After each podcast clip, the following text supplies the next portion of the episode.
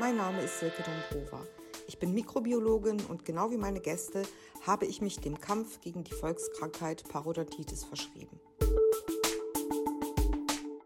Hallo und willkommen zu einer neuen Folge von Mundgeschichten.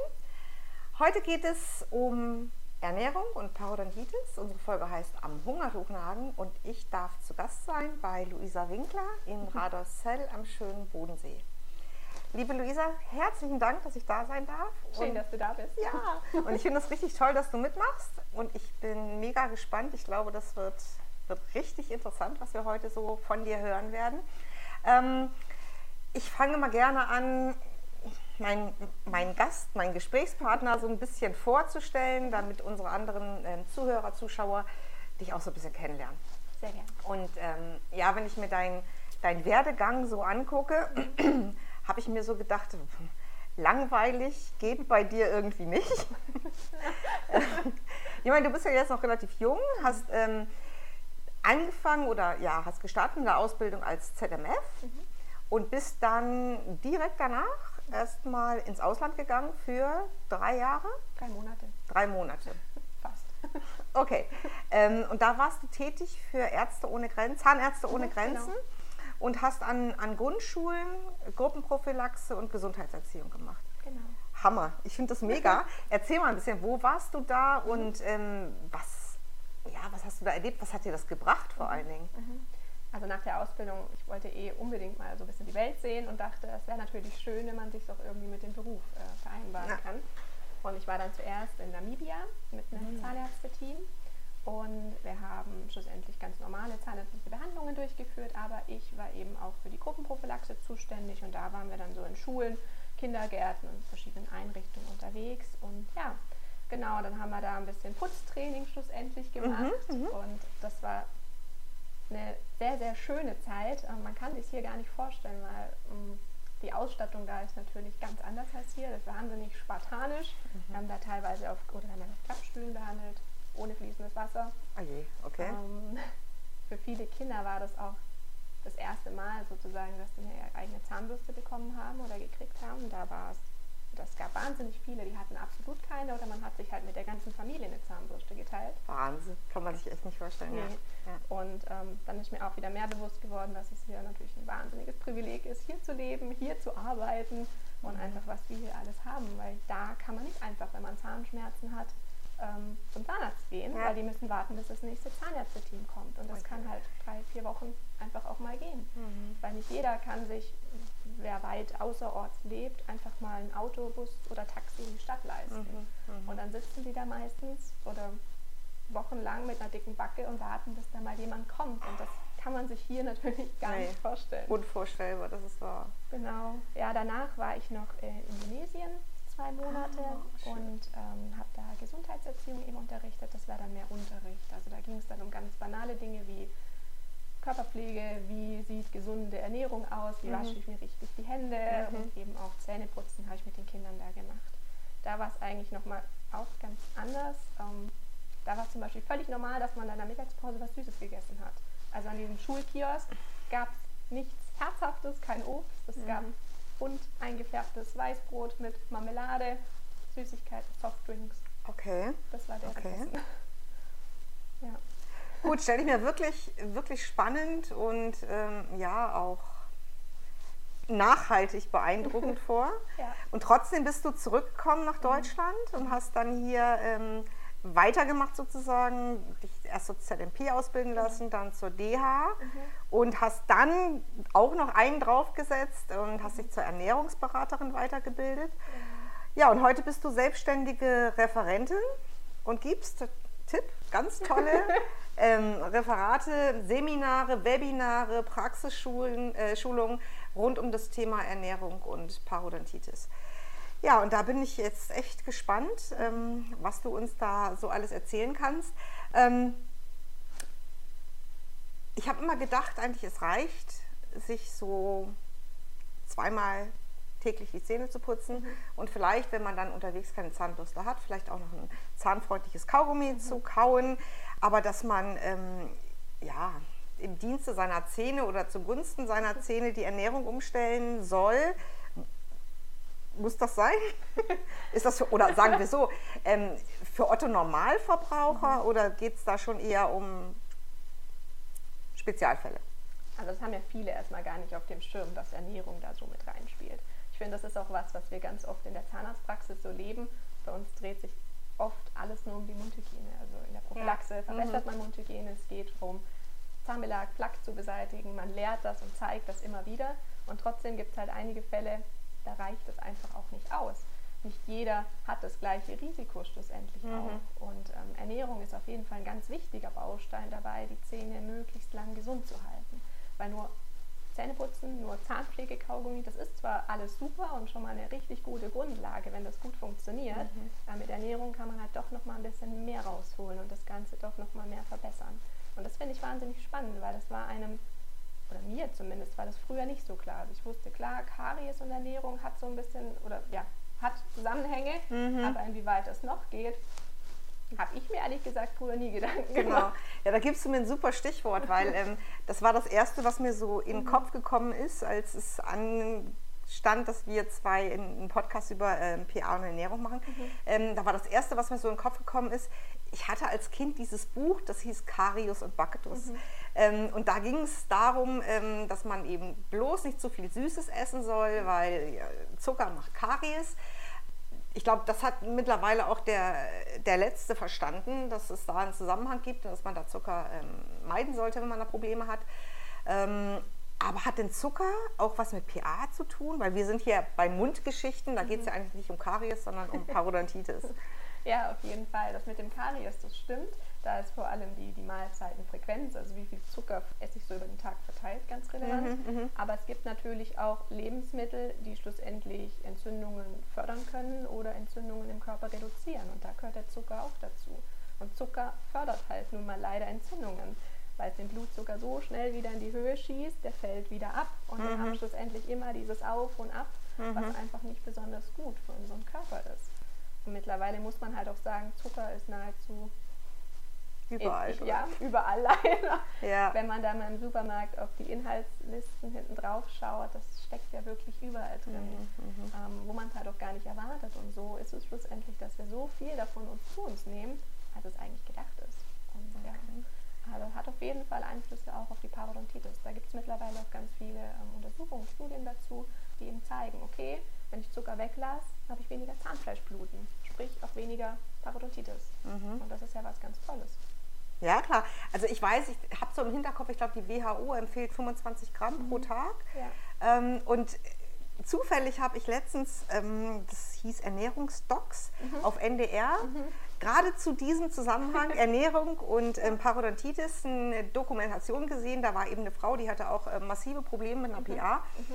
und ähm, die hat extrem, also viermal so viel Zucker, glaube ich, zu sich genommen, mhm. als es ja, empfohlen war. Ja hat ihre Ernährung radikal umgestellt, vor allen Dingen eben auch den Zucker ähm, ja, äh, fast aus ihrem Leben verbannt, sagen wir mal.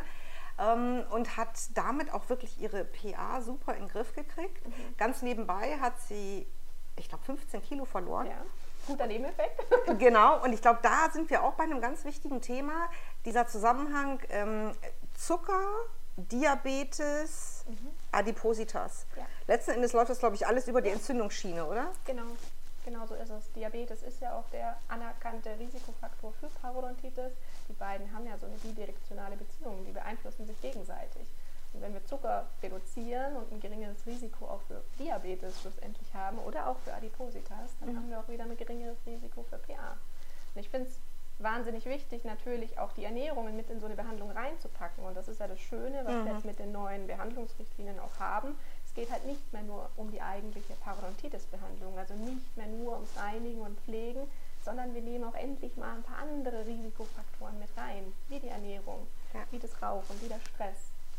Und das ähm, finde ich ist ein sehr guter Ansatz, weil es ist halt eine Erkrankung, die einfach aus vielen Faktoren entsteht. Genau, multifaktoriell, Parodontitis multifaktoriell. Das heißt, ähm, im, im Rahmen des, des ATGs kommt dann auch äh, der Ernährungsaspekt zum Zuge oder zum Tragen. Ähm, da wird dem Patienten erklärt, wie es zusammenhängt, warum es eben auch wichtig ist, die Ernährung genau. umzustellen. Und vor allen Dingen, äh, ja, ich glaube, die müssen es kapieren, was, ja. was dahinter hängt. Ja Ähm, auf der einen Seite, wir haben ja schon ein paar Mal gehört, Bakterien ähm, sind eigentlich der Hauptauslöser für eine Parodontitis. Ähm, ich als Mikrobiologin kann sagen, die, viele Bakterien sind echte Schleckermäuler, die mhm. finden Zucker schon mal mega.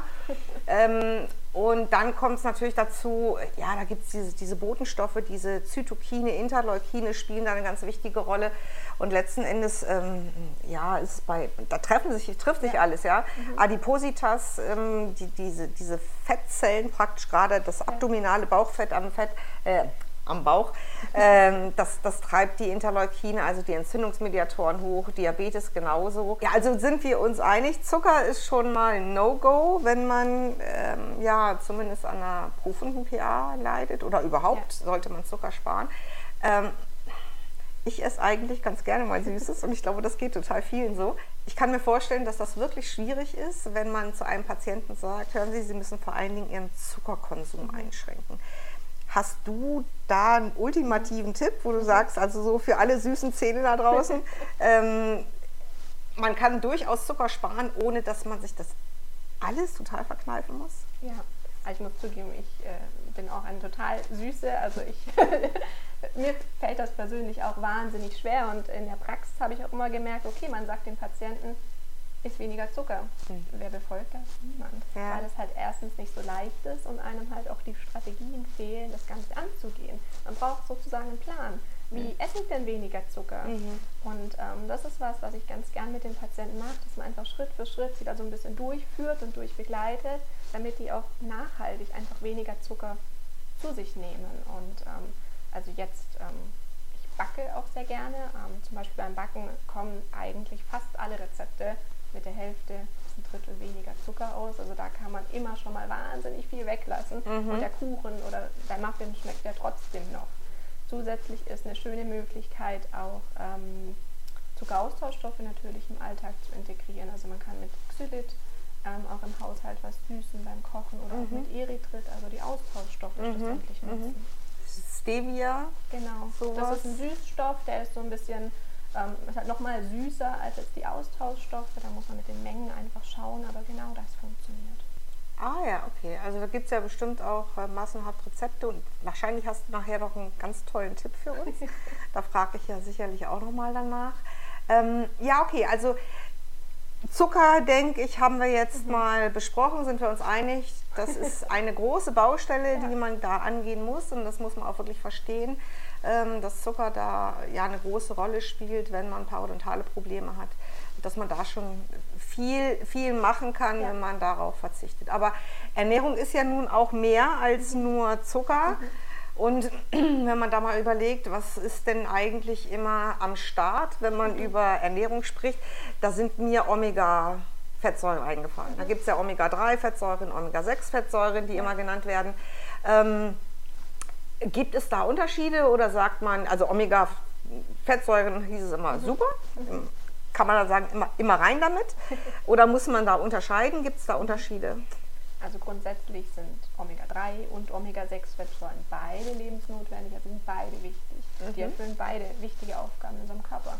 Omega-3 ist zum Beispiel dafür da, ähm, die Blutgefäße zu erweitern, schlussendlich die Blutgerinnung eher ein bisschen zu stoppen. Ähm, auf der anderen Seite Omega-6 ist gerade wieder der natürliche Gegenspieler. Der beschleunigt die Blutgerinnung. Das ist zum Beispiel super vorteilhaft, wenn wir uns schneiden ja. macht das natürlich mhm. Sinn, dass es nicht so blutet oder dass mhm. die Gefäße verengt werden. Was eher entscheidend ist, ist das Verhältnis von den zwei zueinander. Und das ist das, was sich halt mit den letzten Jahrzehnten verändert hat. Während früher in der Steinzeit eigentlich dieses Verhältnis von Omega-3 zu Omega-6 sehr ausgeglichen war, haben wir halt jetzt eine Situation, in der wir 15 mal mehr Omega-6-Fettsäuren zu uns nehmen als Omega-3. Das heißt, mehr Produkte Omega-6 ist zum Beispiel drin in sehr vielen tierischen Produkten, also wie Tierfleisch aus Massentierhaltung, Sonnenblumenöl zum Beispiel, was wahnsinnig viel benutzt wird. Mhm. Omega-3 in den fettreichen Fischen.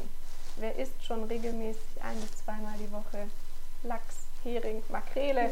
Das sind, ist leider äh, ja. der geringere Anteil. Mhm. Und ähm, so hat sich einfach das Verhältnis auch über die Jahrzehnte verschoben.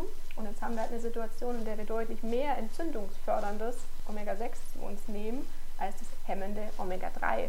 Und das ist natürlich was, was sich auch auf unseren Körper oder halt auf die Parodontitis auswirken kann.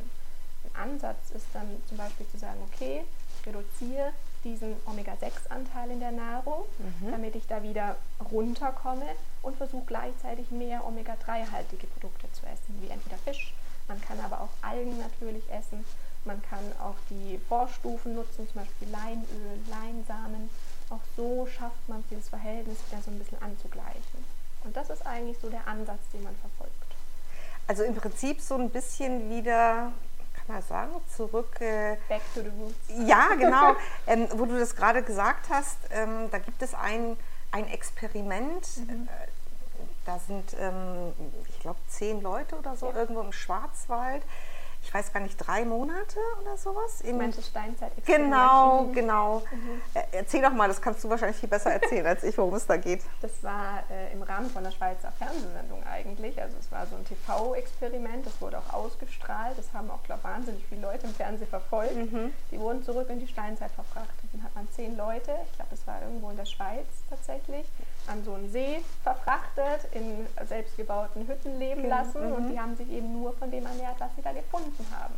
Also sprich ähm, verschiedene Getreidekörner, Fisch, sie haben Geflügelfleisch schlussendlich auch gegessen, wilde Pflanzen, wilde Beeren, ähm, Honig, Nüsse, mhm. alles, was man halt so in der Natur findet, nichts Verarbeitetes. Und dann hat man das Ganze später untersucht und dazu muss man sagen, früher wurde keine Zahnpflege durchgeführt. Man hat sich vielleicht mit ja. selbstgebauten Stöckchen ein bisschen versucht, die Zähne zu reinigen, aber so mhm. die Zahnbürste, wie sie heute kennen, gab es da halt noch nicht. Nee. Ähm, interessanterweise, oder ja, wobei eigentlich nicht überraschenderweise war es so, dass diese Teilnehmer nach den vier Wochen natürlich deutlich mehr Zahnbelag hatten als vorher, mhm. weil sie mhm. konnten ja nicht die Zähne putzen. Mhm. Was aber interessant war, dass sie trotz diesen vielen Zahnbelags viel weniger Entzündung hatten. Also okay. genau das Gegenteil, was man eigentlich erwartet hätte. Okay. Also der Plug-Index ist angestiegen, ja. aber der, der Gingiva-Index nicht. Ja, um die Hälfte ist der okay. runtergefallen, auch die Sondierungstiefen haben sich reduziert, also schlussendlich Parodontitis verbessert sich etwas. Ähm, Finde ich wahnsinnig spannend, weil das hat jetzt nur die Ernährung. Wollte ich gerade sagen, das ist ja der Beweis. Es gab ja, ja keine anderen ähm, Einflussgrößen, das kann ja nur an der Ernährung gelegen ja. haben. Ja. Da sieht man mal, ähm, was das ausmachen kann. Also ähm, können wir festhalten, ähm, Fisch statt Fleisch ja. generell. Ähm, was gibt es noch? Vitamine. Mhm. Vitamine sind auch immer ein Thema. Auch dabei ist mir wieder eine Story eingefallen aus meiner, aus meiner Kindheit. Ich weiß, mhm. meine Oma hat immer erzählt. Kind, du musst viel Karotten essen. Ähm, wenn du später keine Brille haben willst, isst viele Karotten. Guck dir mal die Hasen an. Von denen hat keiner eine Brille. Die essen viel Karotten und Karotten haben Vitamin A. Mhm. Ähm, gibt es so ein Vitamin A auch für die Parodontitis oder gibt es da äh, bestimmte Vitamine, auf die man achten soll? Schlussendlich kann man sagen, möglichst mikronährstoffreich ist immer gut. Also alle Vitamine sind natürlich in irgendeiner Weise gut für den Körper und auch für die Parodontitis. Stopp, ganz kurz. Mi Mikronährstoffe ja. sind? Äh, Vitamine, Mineralstoffe wie so Spuren oder Mengenelemente, also Kalium, Calcium, Fluorid, Jod schlussendlich. Okay. Oder eben auch alle möglichen Vitaminsorten. Okay, und Makronährstoffe sind mhm. dann Kohlenhydrate, Fette, Proteine, genau. sowas. Okay, Dankeschön. Alles gut. Ähm, Vitamine, die so ein bisschen besser erforscht sind, ist zum einen das Vitamin D natürlich, mhm. das Sonnenvitamin schlussendlich, was halt für den Knochenstoffwechsel einfach wichtig ist. Deswegen genau. bekommt man das ja schon als Baby äh, verabreicht. Ähm, oder eben auch das Vitamin C. Du erinnerst dich bestimmt oder du hast bestimmt schon mal von Skorbut gehört, der Seefahrerkrankheit. Genau, ähm, ja. Das war da ist das Ganze eigentlich erst ins Rollen gekommen. Man, dadurch, dass diese Matrosen monatelang auf See waren und sich einfach sehr einseitig ernährt hatten, also ja, man konnte halt nicht viel mitnehmen auf dem Schiff, genau. haben viele davon einen sehr, sehr starken Vitamin C-Mangel bekommen. Mhm. Man wusste damals noch nicht, dass es Vitamin C ist, was fehlt, aber man hat gemerkt, okay, die Leute wurden krank. Und dann hat man versucht herauszufinden, was kann ich denn tun, damit die Leute eben nicht krank werden, also keine Muskel-Gelenkschmerzen bekommen, Einblutungen oder eben auch massiv Zahnfleischbluten und Zahnverlust. Genau, das erinnere ich mich, weiß ich nicht, an, an Seewolf und solche Geschichten, mhm. denen sind die Zähne ausgefallen, genau. ja? Also mhm. es war ganz schlimm, denen sind wirklich reihenweise da die Zähne ausgefallen und Skorbut kann ja immer noch oder kann ja bis zum Tod sogar führen mhm. schlussendlich. Mhm. Ähm, dann hat man mit verschiedenen Lebensmitteln geschaut, was, was bringt denn was und was nicht und dann ist einem aufgefallen, okay, so Zitrusfrüchte sind sehr gut, Und daraus hat dann resultiert, dass jetzt mittlerweile nicht mehr, aber früher dann die ganzen Schiffe natürlich Zitrusfrüchte oder eben auch Sauerkraut mit sich geführt haben, was halt mhm. halt beides sehr stark Vitamin C-haltig dann ist. Und dann die Zähne drin. okay. Ähm, wo wir gerade bei Vitaminen sind, mir fällt ein, ich habe irgendwo gelesen, dass Professor Schlagenhauf, der sich mhm. ja auch total viel mit ähm, Parodontitis und mhm. Ernährung beschäftigt, mal gesagt hat, Salatsaft, mhm. furchtbar, wenn ich es mir schon vorstelle, aber Salatsaft mhm. sei ähm, ähnlich gut wie Chlorhexidin. Mhm. Ernsthaft? Gibt es Untersuchungen dafür, die das natürlich so bestätigen? Ähm, da hat man auch eine Untersuchung gemacht und hat Patienten mit Zahnfleischentzündung diesen Salatsaft verabreicht und hat geguckt, was passiert. Das war Saft aus okay. Rucola und Salat dann schlussendlich. Und ähm, interessanterweise ist bei den Probanden in diesen zwei Gruppen schlussendlich die Gruppe, die den Salatsaft mit Nitrat bekommen hat. Im Gegensatz die andere Gruppe hat Salatsaft bekommen, wo das Nitrat entfernt wurde ist bei denen, die mit Nitrat den Salat konsumiert haben oder den Smoothie im Endeffekt, die Gingivitis wahnsinnig zurückgegangen. Ähm, ah, also geht es da nicht so sehr um die Vitamine, sondern eher um Nitrat? Es geht um das Nitrat da drin. Okay, Nitrat und was, ja? Das ist ja so ein bisschen verpönt mittlerweile mit Nitrosamin und krebserregend, mhm. ähm, aber man hat trotzdem herausgefunden, dass Nitrat auch positive Effekte hat. Das wird nämlich ähm, im Körper natürlich aufgenommen, gelangt zu den Speicheldrüsen und über den Speichel, die Bakterien in der Mundhöhle, können das so verstoffwechseln, dass eben entzündungshemmende Stoffe wieder ähm, entstehen. Und okay. so ist diese Zahnfleischentzündung ähm, zurückgegangen. Man muss dazu sagen, dass man jetzt keine Angst ähm, vor Rucola und Salat und allem Blatt- und Wurzelgemüse haben muss wegen Nitrat oder wegen Nitrosamin. Das mhm. ist Quatsch. Äh, man weiß, dass wenn man Vitamin C dazu nimmt, und das ist ja bei Gemüse der Fall, das enthält ja Vitamin C, dass dadurch auch die Bildung von diesem Nitrosamin ausbleibt. Okay. Also krebserregend ist der Salat definitiv nicht. Na, das war ja noch schöner. kein Grund, weniger Salat zu essen. Also gut, kein Zucker, möglichst Fisch, wenig Fleisch, ähm, Vitamine, das heißt Obst, Gemüse, mhm. hm, Salatsaft haben wir. Was gibt es denn noch? Ballaststoffe. Ballaststoffe ist doch auch immer ein Thema. Also hier so Vollkornprodukte, mhm. äh, Hülsenfrüchte, äh, hat das auch irgendwie genau. PA? Korrelation? Ja, definitiv. Das Wort Ballaststoffe ist ja immer ein bisschen abwertend. Also Ballaststoffe sind kein Ballast, so wie das Wort das Ganze leider dastehen lässt, sondern die sind halt wahnsinnig wichtig. Mhm. Die arbeiten auf verschiedene Wege in unserem Körper. Zum einen sind die natürlich wahnsinnig gutes Futter für unsere Darmbakterien. Die guten Darmbakterien lieben Ballaststoffe und die fühlen sich dann natürlich besonders wohl, wenn die sich da gut äh, ernähren können. Dann bleiben die auch da und schwierige Bakterien, schlechte Bakterien haben es schwieriger, sich auszubreiten. Wir können so unseren Darm natürlich auch wahnsinnig was Gutes tun ein bisschen erziehen vielleicht genau, auch, oder? Genau. Okay, ja. Mhm. Und alles das hat wieder natürlich auch ähm, Auswirkungen auf unseren Stoffwechsel. Auch hier, du erinnerst dich vorher mit dem Zucker, mit diesen Blutzuckerspitzen, das wird natürlich alles vermieden. Wenn wir ballaststoffreich essen, also viel Vollkornprodukte, äh, Vollkornbrot ähm, oder auch Hülsenfrüchte wie Linsen, Kichererbsen, Sojabohnen, dann ist unser Sättigungsgefühl natürlich an sich lang konstant und der Blutzuckerspiegel bleibt auch relativ konstant. Also wir haben nicht dieses Auf und Ab und wieder nicht dieses Zusammenspiel mit dem Diabetes. Ah, okay. Das heißt, man kann sich das so vorstellen, wenn ich jetzt ähm, raffinierten Zucker oder auch Glucose, Traubenzucker mhm. zu mir nehme, der, dieser, dieser Zucker ist ja sofort frei zugänglich ja. im Blut ja. und die Ballaststoffe, die werden praktisch sukzessive, so, so ganz langsam mhm.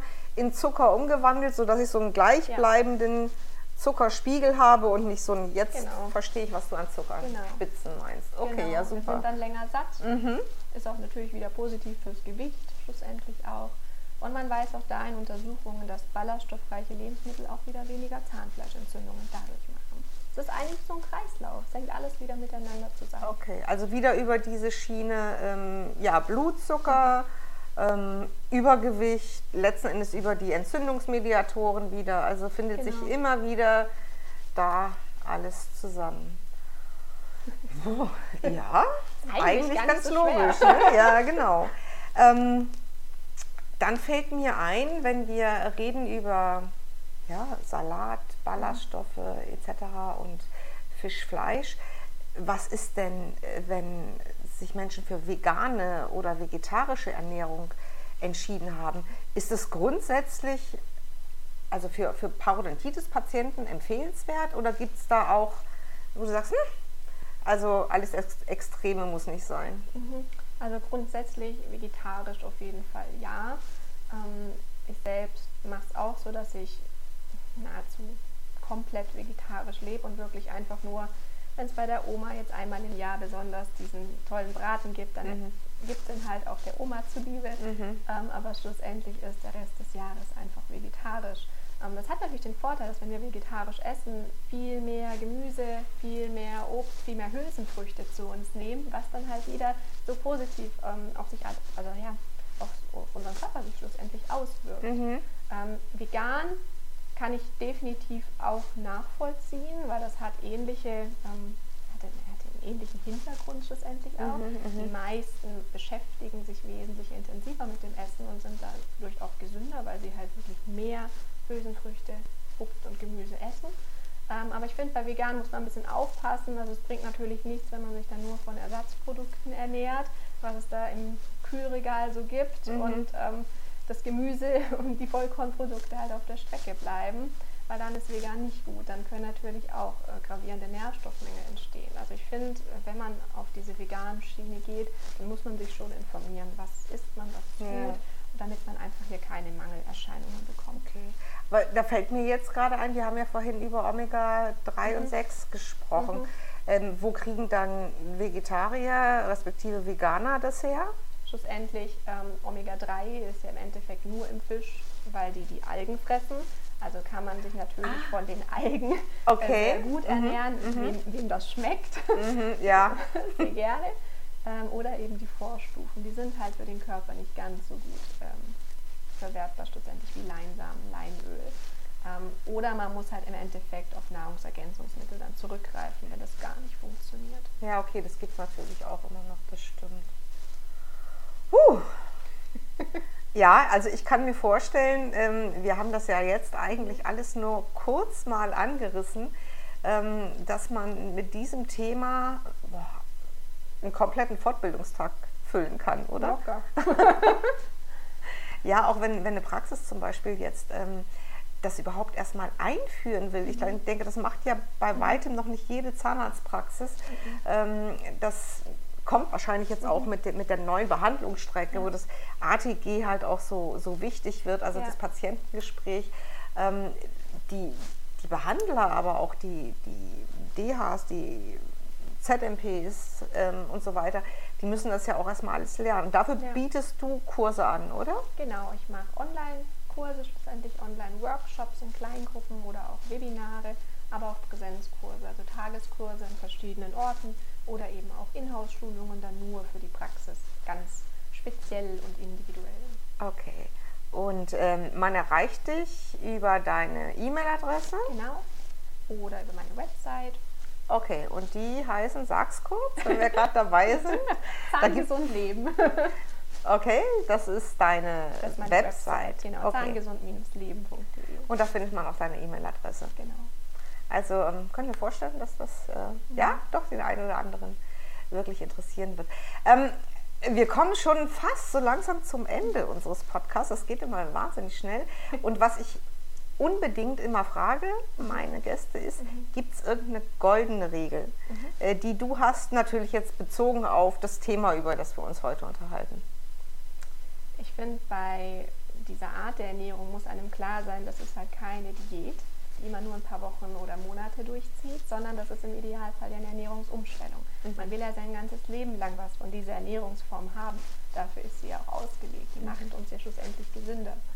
Ähm, das heißt, sie muss halt auch gut umsetzbar sein, sie muss Spaß machen und sie muss halt auch schmecken. Es bringt nichts, wenn man sich da durchquälen muss. Und da finde ich, hilft es, wenn man jemanden an der Seite hat, der einem da durchhilft. Einfach Schritt für Schritt kleine Sachen zu verändern. Mhm. Wie jetzt das Weißmehl durch Vollkornmehl zu ersetzen oder darauf zu achten, dass man wirklich mal seine drei Portionen Gemüse am Tag isst. Das sind so Kleinigkeiten und ähm, das braucht natürlich alles Zeit und das geht nicht von heute auf morgen. Aber ich finde es wichtig, dass man jemanden hat, der einen da so ein bisschen durchbegleitet. Letzten Endes geht es da ja um, um Motivation. Oder? Man muss ähm, den, den Umstellungswilligen, sage ich jetzt einfach mal, immer wieder motivieren, wirklich bei der Stange zu bleiben. Und hast du da irgendwas, äh, was den Patienten dabei hilft, was mhm. du ja, da empfehlen könntest? Ich finde es zuerst mal wichtig, man muss ja erstmal einsehen, dass irgendwas falsch läuft.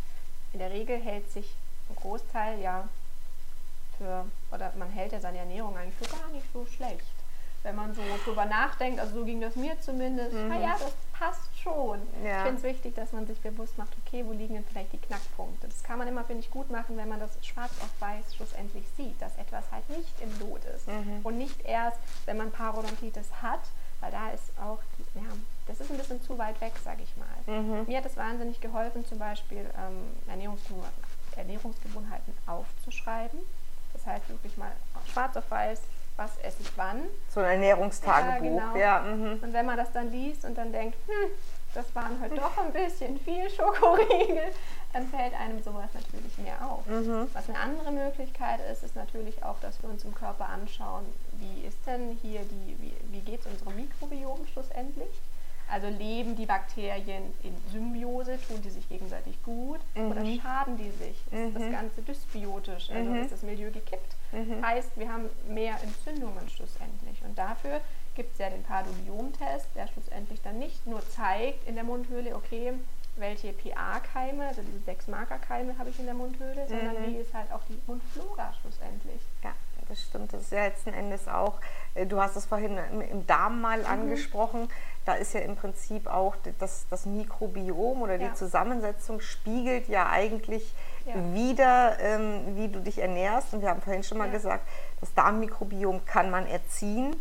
Ähm, da kann man ja genau. da auch eine Menge machen. Ja, super, das ist, ist prima. Gab es irgendeinen Input, der dich mhm. so nachhaltig beeindruckt hat, der mhm. dich ähm, bestärkt hat auf deinem Weg, sei es jetzt ein Vortrag oder ein Video mhm. oder ein Buch oder irgendwie sowas? Mhm. Auf jeden Fall, ich war ja dann mit der DH-Ausbildung fertig und habe mir dann so gedacht, okay, das kann es jetzt noch nicht so gewesen sein. Ähm, habe dann eben die Ernährungsberaterin gemacht, eigentlich schlussendlich nur für mich weil ich selber gern koche und einfach ein bisschen mehr lernen wollte. Okay. Ähm, relativ zeitgleich haben wir dann unseren Hund gekriegt, den hast du ja vorher kurz gesehen. Mhm. Und deswegen habe ich mich mit dem Thema ähm, Tierernährung, also artgerechte Ernährung für den Hund ein bisschen mehr beschäftigt und schlussendlich da dann auch eine Ausbildung zur Hundeernährungsberaterin gemacht. Ach, ja, sowas cool. gibt's. Cool. Aha. Und ähm, da dreht sich auch schlussendlich drum, okay, wie kriege ich es denn hin, ähm, mit artgerechter Ernährung, zum Beispiel auch beim Hund Zahnstein, Zahnfleischbluten zu verhindern. Und das geht ja über Ernährung. Mhm. Ähm, klar, immer mehr putzen auch da die Zähne, aber das funktioniert halt auch über Ernährung zum Großteil. Und ähm, mhm. ich habe mir dann das Buch gekauft von dem Dr. Johann Wölber und dem Christian Tennert, ähm, die Ernährungszahnbürste. Ich weiß nicht, ob du das schon Ach, mal cool. gelesen hast. Nein. Ähm, Wölber sagt mir was. Mhm, in Freiburg. Das sind zwei Zahnärzte und Ernährungsmediziner, die da wahnsinnig viel auf dem Gebiet machen und das auch sehr einfach, also nicht nur für Fachkräfte, mhm, mhm, sondern auch für Fachfremde super schön rüberbringen, auf was es schlussendlich ankommt. Und da fängt das Buch auch an mit, haben Sie schon mal einen Affen mit einer Zahnbürste gesehen? ja, stimmt eigentlich, ja. Nein, mhm. aber trotzdem ist irgendwie der Mensch die einzige Spezies, die so sehr auf die Zahnpflege wohl angewiesen ist. Mhm. Überall anders äh, sieht das halt nicht so aus. Ähm, und da geht schlussendlich diesen ganzen Mythen so ein bisschen auf den Grund und wo halt schlussendlich die Ursache liegt, also halt in der Ernährung und in dem Lebensstil. Dass Zahnpflege natürlich wichtig ist, mhm. aber man halt auch tiefer dran arbeiten kann. Und das Buch fand ich wahnsinnig spannend, weil das so alle Puzzleteile, die ich bis dahin hatte, so zusammengesetzt hat. Und dann ist dieses Bild entstanden und ich dachte, hey, das ist cool. Aber trotzdem machen das halt und leider immer noch zu wenige Zahnarztpraxen. Gibt es irgendein Lieblingsgewürz oder eine Lieblingszutat, die du hast und du sagst, das ist einfach da, ohne, ohne das könnte ich gar nicht? Da scheiden sich ja die Geister. Ich bin sehr großer Koriander-Fan. Ja, okay. Ja, okay. Das mag, das mag man oder man mag es nicht. Ja. Man liebt es oder man hasst es. Ja, genau. genau. Vielen herzlichen Dank für deine Zeit, für das viele Wissen, was du uns ähm, ja, geschenkt hast, mehr oder weniger. Wir sind am Ende und bedanken uns ganz herzlich, dass Sie zugehört, zugeschaut haben, dass ihr zugehört, zugeschaut habt. Und dann sage ich nochmal vielen Dank. Danke, dass du da warst. Tschüss. Hoffentlich bis zum nächsten Mal. Bis dann.